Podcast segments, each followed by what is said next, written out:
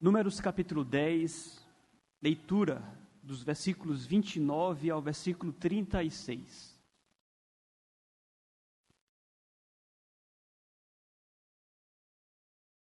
Moisés roga ao Babe que vá com eles. Disse Moisés a Obabe, filho de Reuel, o midianita, sogro de Moisés: Estamos de viagem para o lugar de que o Senhor disse: Dar-vos-ei, vem conosco, e te faremos bem, porque o Senhor prometeu boas coisas a Israel.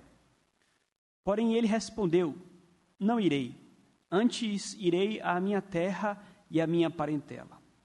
Tornou-lhe Moisés: Ora, não nos deixes, porque tu sabes que devemos acampar-nos no deserto, e nos servirás de guia.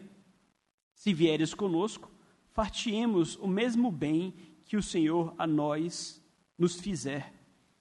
Partiram, pois, do monte do Senhor, caminho de três dias. A arca da aliança do Senhor ia adiante deles, caminho de três dias, para lhes deparar lugar de descanso. A nuvem do Senhor pairava sobre eles de dia, quando partiam do arraial. Partindo a arca, Moisés dizia: Levanta-te, Senhor, e dissipados sejam os teus inimigos, e fujam de diante de ti os que te odeiam. E quando pousava, dizia: Volta ao Senhor para os milhares de milhares de Israel. Eu tenho interesse pelos documentários que retratam a história da Segunda Guerra Mundial não apenas a Segunda Guerra Mundial, mas interesse por história, interesse por guerra, por se tratar da realidade da nossa sociedade, da humanidade, em décadas e séculos passados. E há detalhes que são impressionantes. Eu acho interessante assistir esses documentários. Quando assistimos, por exemplo, a história da Segunda Guerra Mundial, é curioso observarmos como a Alemanha nazista, ela iniciou muito forte a guerra. Me refiro à Segunda Guerra Mundial em particular. E ela rapidamente invadiu a França, sem proporcionar qualquer chance de defesa para a França. E houve uma pressão muito grande de que ela conseguisse também invadir a Inglaterra. Mas é aí que está a questão. A Inglaterra, eu creio que pela graça de Deus, ela conseguiu resistir aos ataques da Alemanha nazista. Hitler possuía armas poderosas, dentre elas, por exemplo, a, a sua esquadra de aviões. E a Inglaterra, durante muito tempo, sofreu debaixo dos bombardeios dos aviões nazistas. Não somente isto. Imagine vocês que Hitler possuía à sua disposição tais aviões, mas possuía também um arsenal muito grande de submarinos. E os submarinos é, alemães, eles estavam afundando centenas, dezenas e milhares de navios ingleses que transportavam os mantimentos para a Inglaterra e que eram necessários para a subsistência do povo inglês. É, chamada de a Batalha do Atlântico. E Churchill ficou muito preocupado, porque imagine você, como é que nós vamos lutar contra submarinos? Como identificar, como localizar submarinos? Estão submersos, usam torpedos. E como, por exemplo, prever a aproximação dos aviões alemães?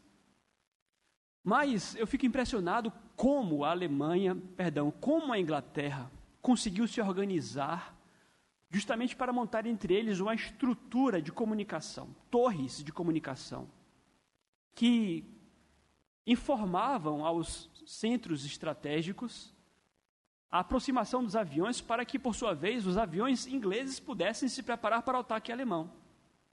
E a mesma coisa aconteceu no que diz respeito à Batalha do Atlântico. Eles conseguiram, através do sonar, organizar uma estrutura em que eles conseguiam, através das comunicações com os centros estratégicos, antecipar os ataques dos próprios submarinos. Os submarinos eram localizados através de uma estrutura muito organizada de comunicação. Então nós não podemos sequer mensurar a importância da comunicação, por exemplo, no campo de batalha. Hoje, nós temos a internet, o GPS, os satélites, isso tudo trazem uma, um diferencial tremendo para qualquer país no campo de batalha. Não há guerra que possa prosperar sem o auxílio dos instrumentos de comunicação. E é de John Piper a frase que compara a oração a um rádio comunicador no campo de batalha. Aliás, é até uma comparação muito pobre, nós vamos admitir. Como foi dito, nós não podemos mensurar o tamanho da importância das comunicações numa guerra de verdade. Se as comunicações são importantes numa guerra de verdade, eu só posso dizer que a oração é infinitamente mais importante nas batalhas que nós travamos aqui contra os inimigos do povo de Deus. Parte do nosso fracasso se dá ao fato de que nós não temos feito bom proveito deste maravilhoso rádio comunicador. Tiago dirá: Olha, vocês não têm porque vocês não pedem. E quando vocês pedem, vocês pedem mal, para esbanjarem os seus vossos próprios prazeres. Não há como a igreja do Senhor prosperar se ela não fizer bom uso da oração, desse instrumento de comunicação com o nosso QG, e se nós não fizermos da forma apropriada. Tudo isso aqui para dizer para vocês que nessa noite eu quero tratar com os irmãos sobre como orar. Não temos dúvidas da importância da oração, mas eu quero tratar com os irmãos acerca de como orar. Então, o tema que eu quero trazer nesta noite é, seguinte, é o seguinte: como o povo de Deus deve orar no início e ao fim de suas jornadas rumo à glória eterna. Eu estou, obviamente, partindo do pressuposto que, como povo de Deus, nós temos jornadas e jornadas rumo à eternidade. E no decorrer dessas jornadas, nós temos a obrigação, do ponto de vista estratégico, de orarmos ao fim e ao início de cada uma dessas jornadas. Eu falo jornadas e, mais uma vez, faço referência ao texto de Números. Como estamos aqui a tratar do povo de Deus, que durante dez capítulos deste livro esteve preparando-se para iniciar uma viagem rumo a Canaã, aos pés do Monte Sinai. Muito, muitos preparativos, dez capítulos de preparativos. E vimos como agora, enfim, o povo levanta acampamento para começar as suas jornadas rumo à terra prometida. E alguns detalhes aqui que eu quero trazer antes de entrarmos no tema da mensagem em si. Detalhes que dizem respeito à partida deles. O texto vai dizer que, versículo 33, acompanhe comigo. Partiram, pois, do monte do Senhor, caminho de três dias a arca da aliança do Senhor ia adiante deles, caminho de três dias, para lhes deparar lugar de descanso. A nuvem do Senhor pairava sobre eles de dia, quando partiam do arraial. Então, falamos hoje pela manhã sobre o contexto dos versículos anteriores a esta passagem. Eles estão indo embora ali do Monte Sinai. Moisés aproveitou a oportunidade para convidar Albabe, que era o seu cunhado, falamos um pouco sobre isso. Falamos sobre evangelização, falamos sobre como evangelizar. Mas não há aqui explicitamente registrada a resposta de Obabe, mas a partir de Juízes capítulo 1 nós inferimos que Obabe aceitou ao fim a, o convite de Moisés. E então eles partiram do monte do Senhor. Né? E qual seria esse monte do Senhor? Naturalmente é uma referência ao monte Sinai. Essa é a única passagem da palavra de Deus onde o Monte Sinai é descrito como sendo o monte do Senhor. E por que o monte do Senhor? Um monte especial porque foi ali que Deus manifestou a sua glória para o seu povo e entrou aliança com o povo de Israel. Lembrem-se vocês, um bando de escravos retirados do Egito, trazidos ao Monte Sinai, e naquele Monte Sinai coisas maravilhosas aconteceram. Monte do Senhor. Apenas uma curiosidade, Apesar de tão importante este monte, nós não temos registros de novas histórias neste monte.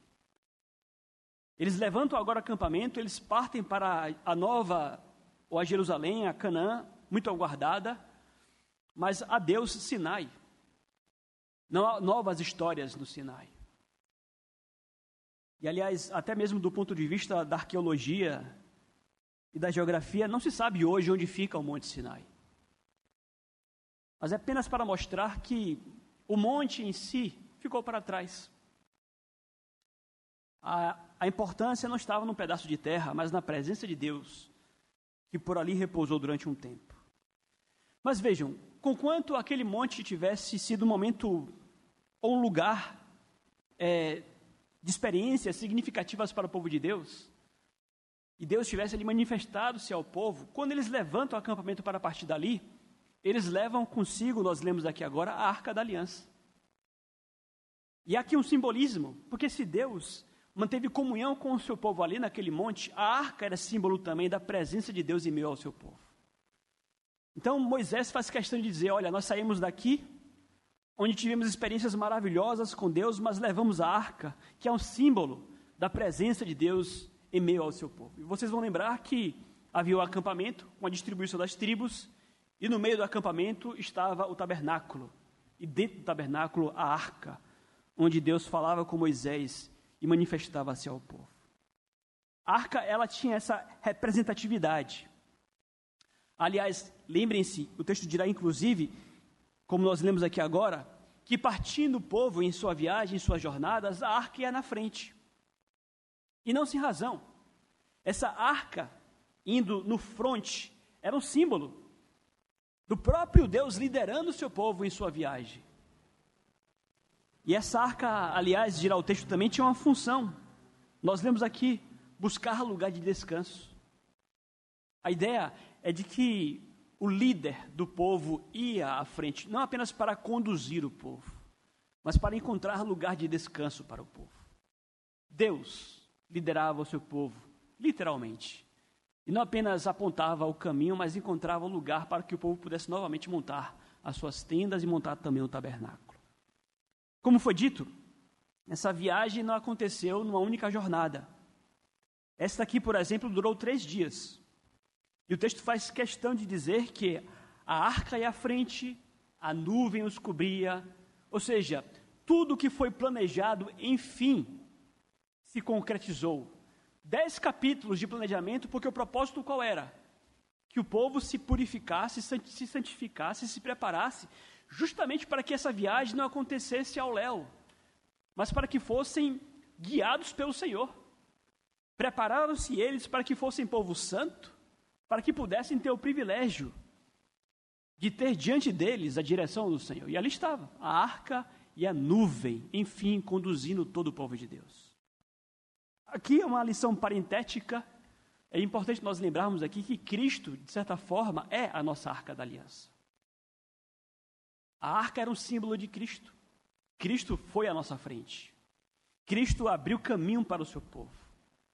Cristo, aliás, já entrou, adentrou as portas da eternidade. Nós temos feito a exposição de João e vamos tratar disso providencialmente na próxima semana, se Deus assim o permitir. Mas Cristo já foi à frente para nos preparar moradas. Ele é aquele que, que nos prepara o descanso que encontrou o lugar para que o seu povo possa repousar. É apenas uma lição parentética, mas que nós lembremos como Deus é perfeito, como as coisas se encaixam no Antigo e Novo Testamento. A arca apontando para Cristo. Cristo é aquele que vai à nossa frente, ele é o nosso precursor. Mas o que nos chama a atenção aqui é o que Moisés faz quando eles começam esta viagem. Versículos 35 e 36. O que, que Moisés fez na partida e na chegada? Partindo a arca, Moisés dizia: Levanta-te, Senhor, e dissipados sejam os teus inimigos, e fujam de ti os que te odeiam. E quando pousava, dizia: Volta, ó Senhor, para os milhares de milhares de Israel. Então vejam, queridos, que por parte do líder do povo de Deus, aqui havia uma rotina. De manhã, clamava ao sinal do movimento da nuvem, quando era para iniciarem-se a viagem, certamente havia ali uma reunião do povo de Deus e uma oração feita por Moisés em nome do povo: Levanta-te, Senhor, vai à nossa frente. E a oração clamava não apenas para que Deus lhes desse o norte, a direção, mas para que além do norte Deus lhes desse vitórias contra os inimigos do povo de Deus. E quando a, nu a nuvem dava sinais que encontraram o lugar do descanso, Moisés mais uma vez reunia as tribos e outra oração era feita: Volta, Senhor, volta aos milhares dos milhares do teu povo. Então vejam vocês que havia uma rotina aqui. Quantas vezes será que Moisés fez essas, orações? Nós temos razões para imaginar que em todas as ocasiões em que a, a, viagem começava e em todas as ocasiões em que a viagem terminava, estas orações eram feitas. Assim como acontece, por exemplo, em nossos cultos. Nós é, findamos o culto com a bênção apostólica. No culto matutino, no culto vespertino, os irmãos até sabem de cor a oração que é feita, a bênção que é impetrada. Nós temos motivos para imaginar que aquilo ali acontecia rotineiramente, o povo já conhecia quais eram as orações de Moisés. O que, que nós aprendemos com isto aqui? Que nós também devemos começar e terminar as nossas jornadas com oração. Pode parecer algo banal, talvez você pense consigo, mas isso já revela que você não considera com a devida importância a oração para a sua vida, a oração para você. Sem dúvidas, queridos, nós temos da parte de Moisés aqui um exemplo para nós. Começarmos e terminarmos as nossas jornadas com oração. E aliás, durante a liturgia nós lemos aqui o Salmo 92, quando também nós observamos aqui uma aplicação que se dá no que diz respeito à guarda do dia do Senhor. Nós lemos Salmo 92, cântico para o dia de sábado. Bom é render graças ao Senhor e cantar louvores ao teu nome, ao Altíssimo, anunciar de manhã as tuas misericórdias e durante a noite as tuas fidelidades. É da mesma forma iniciarmos o dia do Senhor com oração, com culto. Encerrarmos o dia do Senhor com oração, com culto. E aliás, toda a vida, ao longo da história do povo de Deus, essa era a prática. Nós vivemos tempos difíceis, tempos de secularismo. O domingo é o dia como outro qualquer, shopping abre, o comércio abre. Hoje, igrejas que não iniciam o dia do Senhor com culto, não. Escola dominical e olhe lá. Eu atribuo isso ao secularismo. Eu atribuo isso a um secularismo que me preocupa, porque já aponta para uma apostasia, um enfraquecimento, uma relativização, um, um desgaste daquilo que Deus estabeleceu para o seu povo. Então eu creio que nós faríamos bem se considerássemos o exemplo de Moisés. Se fôssemos mais humildes para começar e terminar as nossas jornadas com oração. Mas como? E aqui nós entramos em nosso tema. Como orar? E aí, olhando para as orações que Moisés faz, nós tomamos duas lições acerca de como nós devemos orar. Primeiro, sem dúvidas, devemos orar fervorosamente, esperando pela vitória de Deus sobre os seus inimigos. Mais uma vez, por favor, versículo 35. Partindo a arca, Moisés eh, dizia: Levanta-te, Senhor, e dissipados sejam os teus inimigos e fujam de diante de ti os que te odeiam. Nas duas orações que nós temos aqui de Moisés, nós temos dois temas que são importantíssimos à luz de toda a palavra de Deus. Quais são esses dois temas? Primeiro, a vitória de Deus contra os seus inimigos, citação disto ao longo da liturgia. E o segundo tema, muito importante também, a presença de Deus com o seu povo. A primeira oração que Moisés faz aponta para este tema, a vitória de Deus contra os inimigos do povo do Senhor. E no que diz respeito a isto, já nos chama a atenção o fato de que Moisés não ora para que Deus dê vitória aos inimigos de Israel. Se você observar aqui, Moisés ora para que Deus dê inimigo, dê, vitória aos inimigos dele. Vocês repararam nisso? Versículo 35, mais uma vez, partindo a arca, Moisés dizia: Levanta-te, Senhor, e dissipados sejam os teus inimigos. Há uma razão, obviamente, para Moisés orar dessa forma. Eles iriam adentrar ali terra dos inimigos. Eles iriam ali se aventurar por território estrangeiro. Os perigos seriam muitos. Mas Moisés não ora para que Deus lhes dê vitória para os inimigos dele, mas Senhor, dá vitória contra os teus inimigos. E aqui é uma questão óbvia. Aqueles que são inimigos do povo de Deus são inimigos de Deus. Nós pleiteamos a causa do Senhor. Aliás, a igreja é o corpo de Cristo. A igreja é o corpo de Cristo. Aqueles que se opõem à igreja se opõem ao próprio Cristo. E nós, portanto, temos razões para orar como Moisés orou, Senhor, que o Senhor batalhe as nossas batalhas, que o Senhor supere os teus próprios inimigos. Essa oração era feita por Moisés e a oração em si só ela é muito estratégica. Primeiro, porque naturalmente aqui é uma pública profissão humilde de fé de quem declara que a sua confiança contra esses inimigos que são reais, a sua confiança não reside no seu poder. Tínhamos ali um exército muito bem organizado agora. Doze tribos, onze delas separadas para a guerra.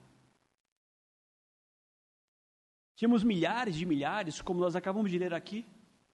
Mas quando Moisés ele faz essa oração com o povo, ele, ele declara para o povo de Deus, queridos, a nossa confiança, a nossa fé.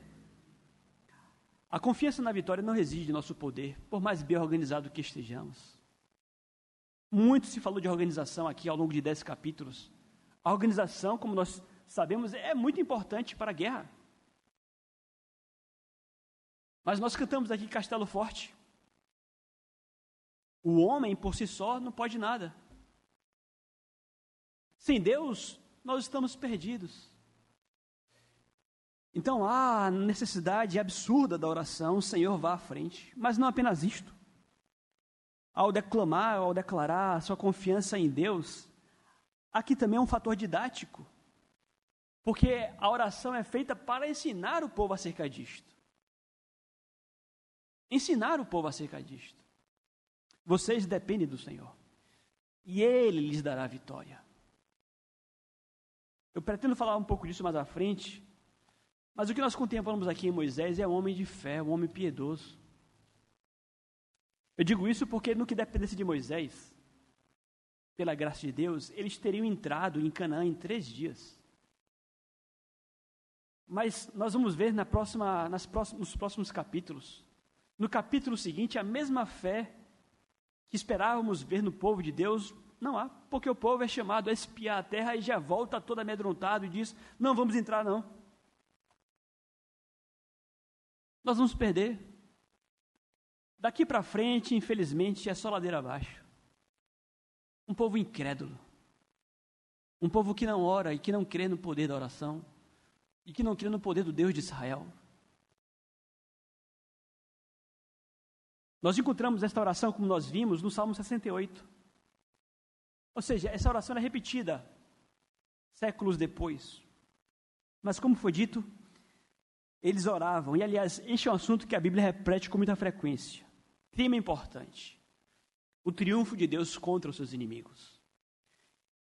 Este aqui é o clímax, na verdade, da primeira parte do livro de Números. Como foi dito, esse clímax traz esses dois grandes temas, que aliás são os, grandes, os dois grandes temas de toda a palavra de Deus: a vitória de Deus contra os inimigos e a presença de Deus com o seu povo. Nós contemplamos Deus escrevendo a história. Deus criando o homem, criando o Éden, o colocando lá, até que vem Satanás e ludibria a Eva e Satanás levanta-se como um líder de uma rebelião contra o povo de Deus e arrasta a humanidade para a queda. Mas ali mesmo no Éden, já temos o prenúncio daquilo que Deus há de fazer contra os seus inimigos. E Deus diz a Adão e a Eva: Olha, vocês, o descendente de vocês há de esmagar a cabeça da serpente. E mais à frente nós lemos acerca de Babel, A Torre de Babel, que aliás é um símbolo dessa humanidade prepotente e arrogante que se levanta em rebelião contra Deus. E Deus vem e desfaz os seus planos e derruba a Torre de Babel. Mais à frente, a Babilônia, da qual Babel fazia referência, a Babilônia se levanta contra o grande povo que leva cativo o povo de Deus. E quando você vai a Apocalipse, por exemplo, a referência que se faz à vinda e à volta de Cristo para dar fim à maldade que há no mundo é pintando um quadro da grande Babilônia sendo arruinada e sendo destruída. Então, se você olhar de uma perspectiva, tudo que a Bíblia fala, fala com respeito aos planos de Deus em permitir o triunfo do mal por um tempo mas em aguardar com muita paciência o dia em que ele há de rasgar os céus, para dar fim a toda esta maldade que nós contemplamos à nossa volta.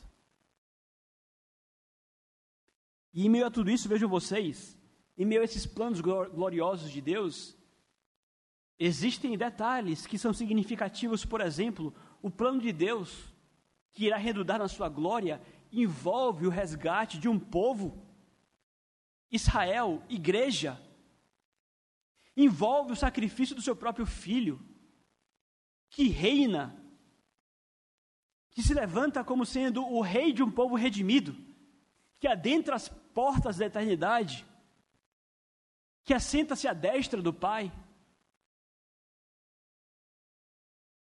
que é carne da nossa carne, mas é Deus ao mesmo tempo.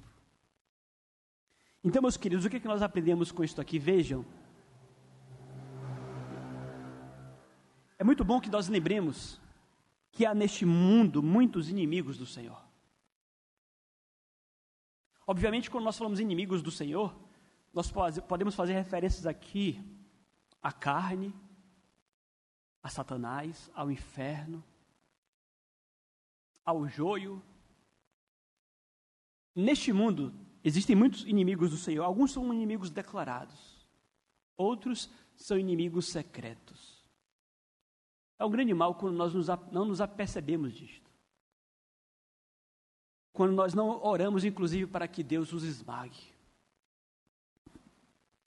Mas vejam, como foi dito, a promessa, Isaías 45, versículo 23, de que todo joelho se dobrará. Inclusive os joelhos daqueles que se revelam inimigos do próprio Senhor, ou se escondem inimigos do próprio Senhor.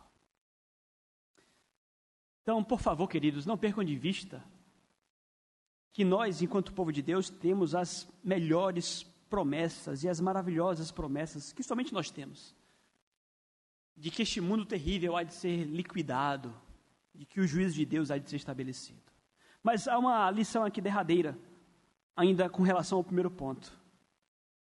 Nós devemos orar fervorosamente e esperar pela vitória de Deus contra os seus inimigos. Isso aqui diz respeito a orações imprecatórias mesmo. E aliás, temos no modelo de oração dado pelo Senhor Jesus Cristo uma oração imprecatória. Venha o teu reino. Seja feita a tua vontade na terra como no céu. Senhor, dê fim. Liquide Satanás à nossa volta. Coloque um ponto final nesse inferno à nossa volta. Faça justiça. E vejam, a igreja odierna dos nossos dias está muito acomodada a uma vida neste mundo.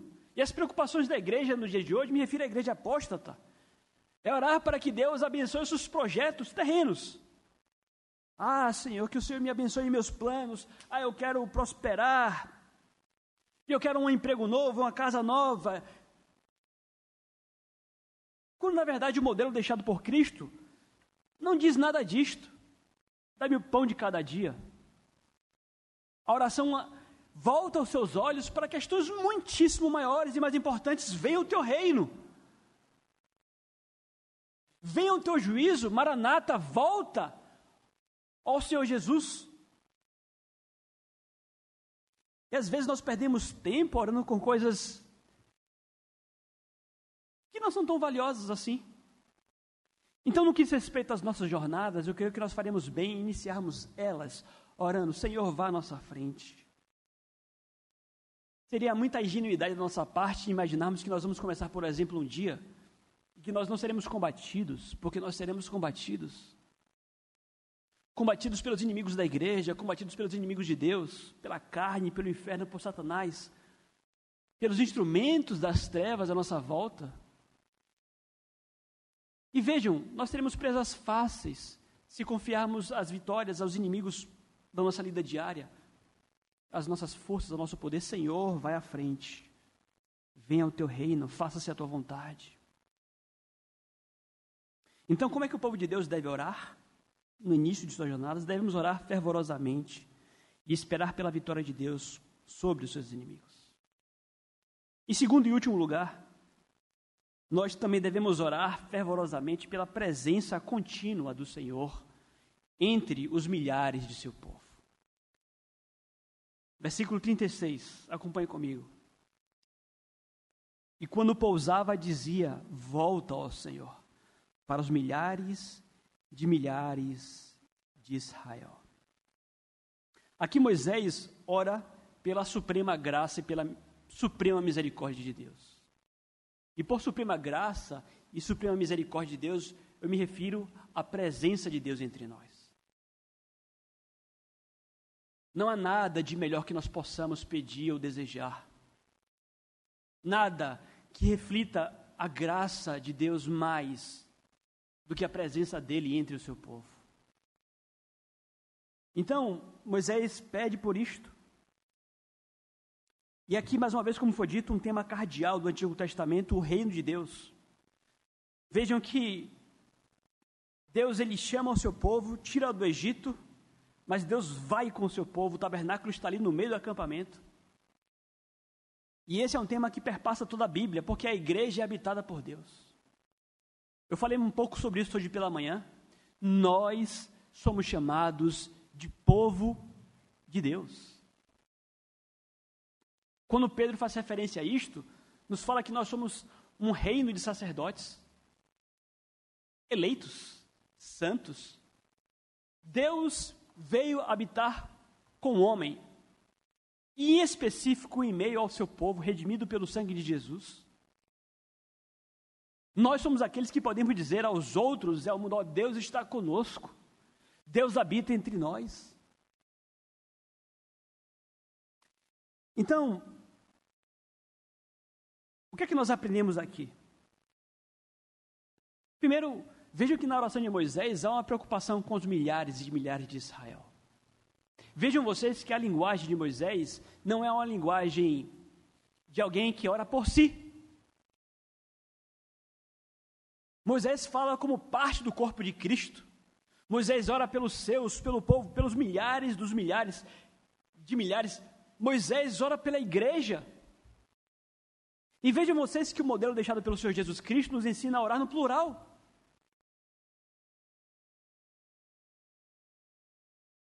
Pai nosso que estás nos céus, santificado seja o teu nome, venha o teu reino, seja feita a tua vontade, na terra como nos céus. O pão nosso de cada dia dá-nos hoje. Nós oramos e devemos nos preocupar com os milhares de milhares de Israel, devemos orar pela igreja. E aqui há implícito a ideia de que o povo de Deus é um corpo, e é um grupo, e aliás, milhares de milhares. Às vezes nós perdemos isso de vista porque estamos hoje aqui a realizar um culto com um número relativamente pequeno de pessoas. Mas quando nós olhamos, por exemplo, para as promessas que Deus deu a Abraão, Deus deu a promessa a Abraão de que a partir dele viria um povo tão numeroso quanto as areias do mar, ou da praia, estrelas do céu. Nós estamos aqui a tratar de um exército inumerável que está espalhado por toda a face da terra e por isso talvez nós percamos de vista que somos muitos. Mas vejam, devemos orar pela igreja, Senhor, vá à frente do teu povo. Dê-nos a vitória, volte, esteja entre nós. Uma lição que fica muito clara aqui também, não apenas a preocupação com o povo de Deus, mas a lição que fica clara é que a felicidade do povo de Deus consiste na presença contínua do Senhor entre eles. Nós poderíamos ter muitos motivos para confiarmos neles a nossa felicidade. Veja, somos muitos. É muito bom o fato de sermos muitos, uma fraternidade. Somos uma família. É muito bom conhecer gente nova. Criar com essas pessoas laços, vínculos de afeto. É muito bom, por exemplo, ir acampar, como nós iremos anunciar agora há pouco, ou logo mais. Nós temos no convívio como igreja muitas coisas nas quais apontar como sendo a razão da nossa felicidade. Olha, é muito legal ser igreja. Mas a razão primeira da nossa felicidade como igreja não é outra. Não consiste em outra coisa senão na presença contínua de Deus entre nós. Milhares de milhares? Isso pouco importa. O que importa mesmo é Deus entre nós. É Deus entre nós. E Moisés sabe disto. Moisés fala: Senhor, volta. E aliás, aqui é um, um clamor por um avivamento, por um despertamento. Nós precisamos mais do Senhor entre nós. E aliás, quando nós falamos, por exemplo, queridos, naquilo que irá culminar no final da história, nós falamos sobre isso. Novos céus e nova terra, o que é? Novos céus e nova terra Céus é habitação de Deus, a terra é a habitação do homem. Novos céus e nova terra é Deus habitando com o homem. Estamos aqui a falar de perfeita e plena comunhão com Deus eternamente. O céu é isto. E temos na igreja um vislumbre disso, porque aqui já temos as primícias do Espírito, já temos Deus habitando entre nós, Deus conosco. Então nós devemos orar fervorosamente pela presença contínua do Senhor entre os milhares do seu povo.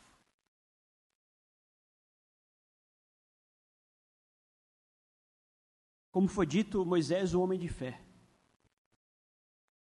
o homem que tinha plena consciência do que Deus havia preparado para o seu povo, do chamado que Deus dera para o seu povo. Quando Moisés chama Ababe, ele faz promessas maravilhosas para Ababe, porque Moisés é um homem de fé.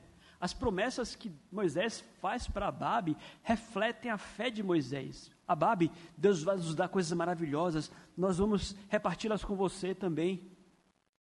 As promessas que Deus, que Moisés faz para Ababe, refletem a alegria de Moisés. Mas infelizmente, há um contraste irônico com o que acontece no capítulo seguinte. O povo começa a se queixar. Os espias declaram que Israel vai ser derrotada. Vejam vocês que o problema, às vezes, não está na liderança. Eles tinham que abraçar a visão daquele líder. Eles não fizeram. Mas o ponto mais importante aqui não é este. O ponto mais importante é que nós faríamos bem, como foi dito ao longo da introdução, a nos equiparmos mais com os poderes da oração. No iniciar e no findar das nossas jornadas. Os inimigos são reais, meus queridos. Deus está conosco. Nós precisamos dele e o nosso foco deve estar nisto, na presença de Deus. Nada mais importante. Senhor, esteja o Senhor entre nós, é tudo que importa no final das contas. Que Deus nos ajude a que despertemos espiritualmente e que oremos corretamente, que oremos como devemos orar.